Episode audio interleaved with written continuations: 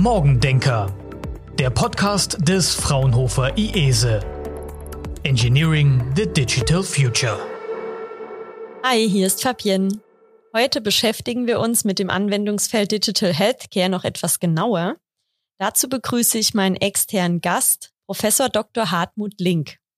Er war fast zwei Jahrzehnte Chefarzt der Klinik für Innere Medizin am Westpfalzklinikum Kaiserslautern und steht auch jetzt noch als Spezialist für onkologische Behandlungen den Patienten zur Verfügung. Mit dem Fraunhofer IESE hat er das gemeinsame Projekt OnkOpti durchgeführt. Dabei geht es um die Entwicklung einer Datenbank mit standardisierten, digitalisierten Therapieprotokollen. Aber jetzt sage ich erstmal Hallo, Herr Link. Schön, dass Sie da sind. Hallo zusammen. Ja, vielen Dank für die Einladung, dass ich äh, unser Projekt einmal vorstellen darf.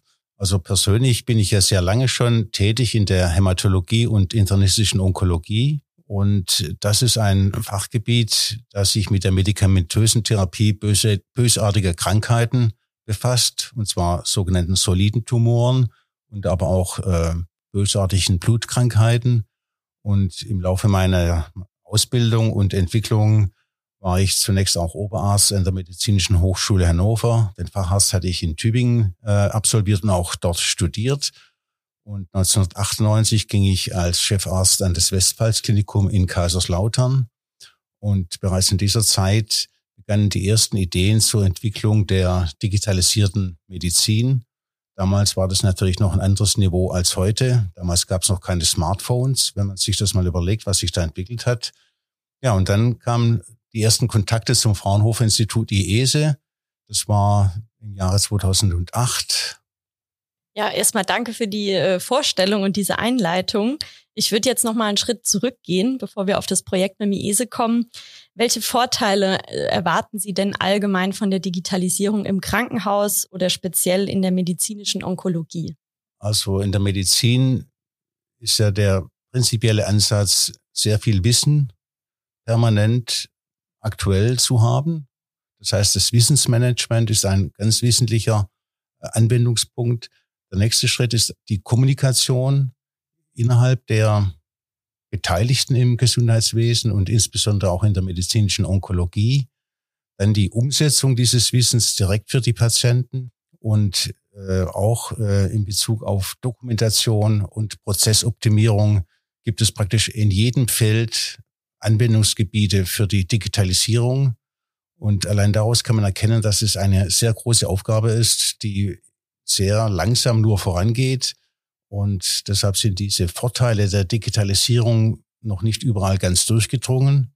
Aber ich denke, unser Projekt Opti digitalisierte Therapieprotokolle kann hier dazu einiges beitragen.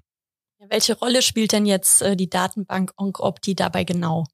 Also der Kern der Datenbank ist äh, die digitalisierten Therapieprotokolle.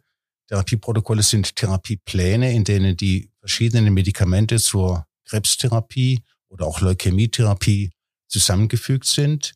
Und diese sogenannten Protokolle entstehen jetzt nicht von selbst, sondern die basieren in der Regel auf wissenschaftlichen großen Studien, häufig sogar internationalen Studien, die in Fachzeitschriften publiziert werden. Und erst wenn dort in einer Fachzeitschrift eine gute Publikation mit Vorteilen und Fortschritten für die Patienten publiziert worden ist, dann kann so etwas akzeptiert werden für die Anwendung im Alltag. Häufig werden dann noch Leitlinienkommissionen hinzugezogen, aber auch neue Entwicklungen gehen relativ schnell, so dass man dann vor dem Problem steht, dieses Wissen sofort für den Patienten umsetzen zu können. Und dieser Umsetzungsprozess ist sehr mühevoll, komplex. Man muss praktisch aus einem, aus einer Publikation das Wissen extrahieren, um Therapiepläne zu erstellen. Und äh, seit wann gibt es jetzt OnkOpti und in welchen Kliniken wird es schon eingesetzt? Also die äh, Datenbank an sich wurde bereits im Jahr 2008, das heißt nun fast 15 Jahre, entwickelt, und zwar hier am Fraunhofer Institut IESE und äh, in einer engen Kooperation mit der Abteilung von Herrn van Lengen und Herrn Wickenkamp. Und das war eine intensive Kooperation.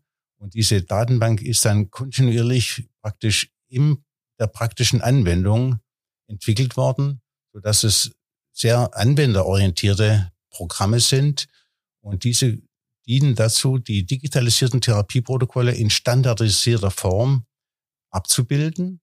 Und durch diese Standardisierung ist es auch einfacher für die, äh, ja, für die äh, Autoren der Protokolle in der Datenbank, diese Protokolle herzustellen und auch in einer standardisierten Form, in digitalisierter Form zu exportieren in Anwendungsprogramme. Und das ist ein entscheidender Schritt, weil diese Anwendungsprogramme beschleunigen enorm die Umsetzung und die Therapie der Patienten, beschleunigen die Prozessabläufe und durch die Standardisierung und auch die Dokumentation basierend auf diesen standardisierten Protokollen entsteht eine sehr hohe Therapiesicherheit. Das heißt, die Fehlerquote der Protokolle ist signifikant geringer, als wenn so etwas mit vorgedruckten Protokollen entsteht oder von Hand geschrieben oder per Fax äh, an die Apotheke zum Beispiel mitgeteilt wird.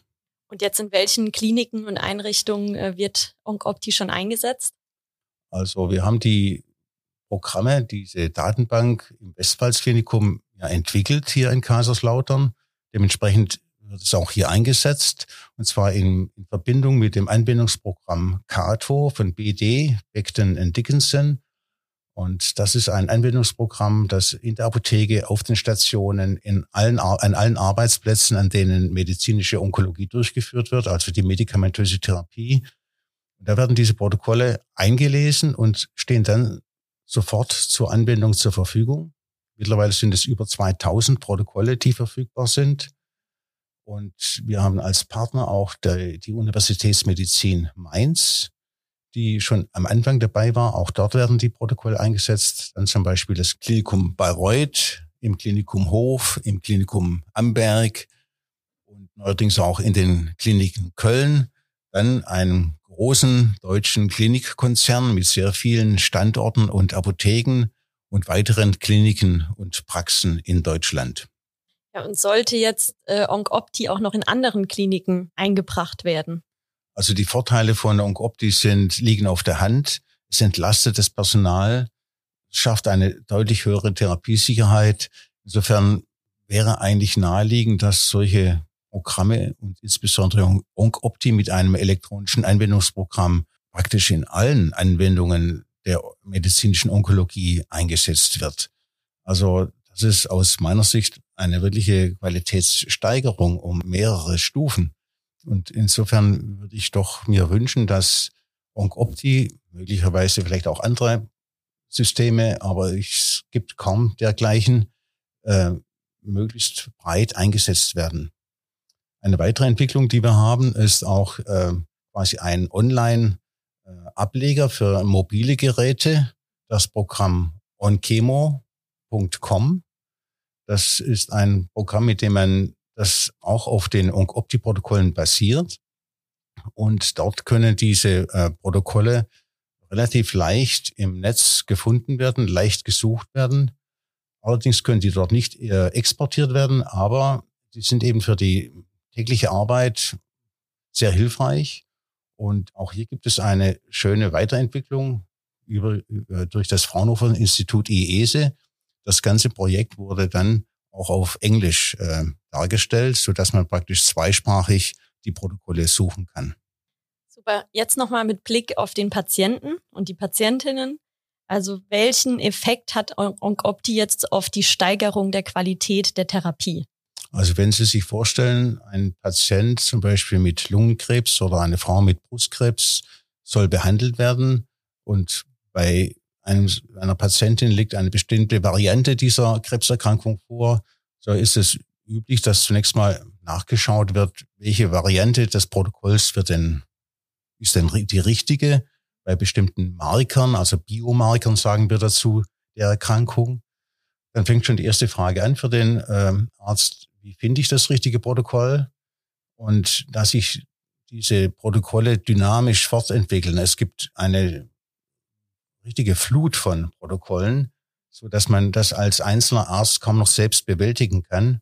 Dann ist es der erste Schritt. Als Patient profitiert man davon, wenn man weiß, der Arzt hat wirklich die optimale Information zur Verfügung. Denn OncOpti ist auch jetzt so angelegt, immer die neuesten Protokolle auch sofort zu publizieren. Also die werden kontinuierlich, werden ja entstehen ja neue Publikationen und die Datenbank wird kontinuierlich gepflegt. Und dadurch ist die große Sicherheit, dass der Patient auch die neuesten Protokolle wirklich kriegen kann. Dann der nächste wichtige Punkt ist natürlich, bei jeder Therapie ist eine sogenannte Begleittherapie dabei. Auch die ist standardisiert, basiert auf Leitlinien und die ist manchmal sehr kompliziert in Verbindung mit den Therapieplänen, mit den Therapieprotokollen umzusetzen. Und auch das ist ein wesentliches äh, Element der Onkoptie-Therapieprotokolle. Also so, dass der Patient weiß, ja, äh, ich bin sicher, dass die Begleittherapie die richtige ist und auch die aktuelle. Und dann ein weiterer wichtiger Punkt ist, und da gibt es auch einige gute Studien, die zeigen, dass bei der Anwendung von elektronischen Verordnungssystemen die Fehlerrate, und zwar auch die Rate von gravierenden Fehlern, also falsche Dosierung, falsche Tage und so weiter, signifikant vermindert wird. Das heißt, die Therapiesicherheit der Patienten ist wirklich deutlich besser. Und was auch leider immer wieder vorkommt, es gibt Patientinnen und Patienten, bei, die, bei denen die Therapie nur eine gewisse Zeit wirkt, dass man die Therapie ändern muss. Und auch hier bietet OncOpti den Vorteil, dass man aus einer großen Fülle von Therapieprotokollen, die etabliert sind, auch die Zweit-, Dritt- oder Viertlinientherapie gut auswählen kann und sicher ist, dass diese auch dem aktuellen Standard entsprechen. Was wären dann jetzt noch weitere Digitalisierungsschritte, die Sie sich vorstellen können, um eben die Therapie noch weiter zu verbessern? Gibt es da noch Ideen, wie das weitergeht? Also diese äh, Therapiepläne an sich im Opti-Protokoll, die können natürlich auch jetzt digital publiziert werden. Als äh, PDF-Datei zum Beispiel können die gelesen werden. Deshalb wäre es aus unserer Sicht eigentlich äh, sinnvoll, diese Information möglichst breit zur Verfügung zu stellen. Dann die äh, Integration dieses Programms OncOpti und der Datenbank noch in äh, Krankenhausinformationssysteme zu integrieren, die Verbindung dort noch zu optimieren.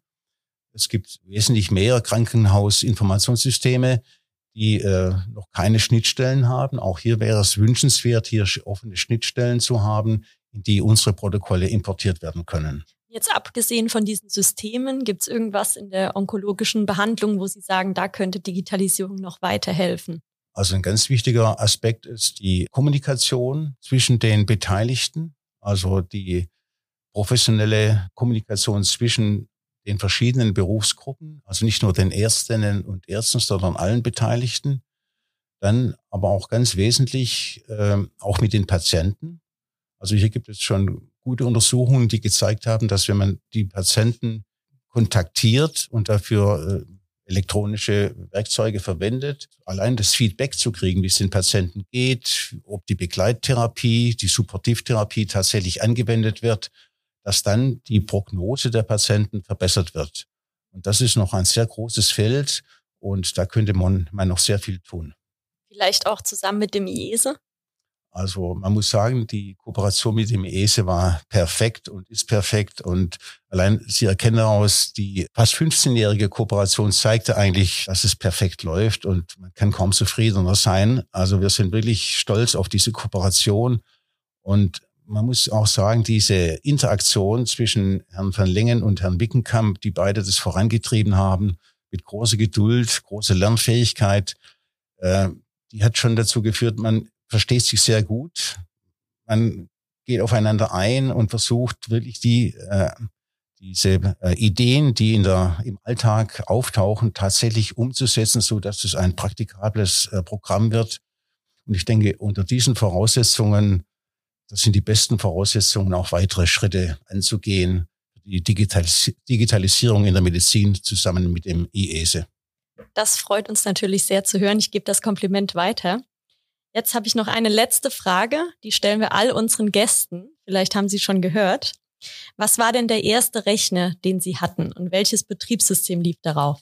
Also, also mein erster Rechner, das war ein Windows-Rechner und ich glaube, das war Windows 3.1 oder dergleichen und äh, ein PC war das so. Das muss so ja Anfang der 80er Jahre gewesen sein. Super, vielen Dank. Und auch danke äh, für den praktischen Einblick in die Digitalisierung in der onkologischen Behandlung. Ich verabschiede mich jetzt schon mal von Ihnen. Vielen Dank, dass Sie da waren, Professor Link. Und das nächste Mal beschäftigen wir uns mit dem Geschäftsfeld Smart City und Smart Region und ihr erfahrt, warum Digitalisierung in ländlichen Räumen und in Städten so wichtig ist. Schaltet wieder ein. Bis dann. Tschüss. Morgendenker. Engineering the Digital Future.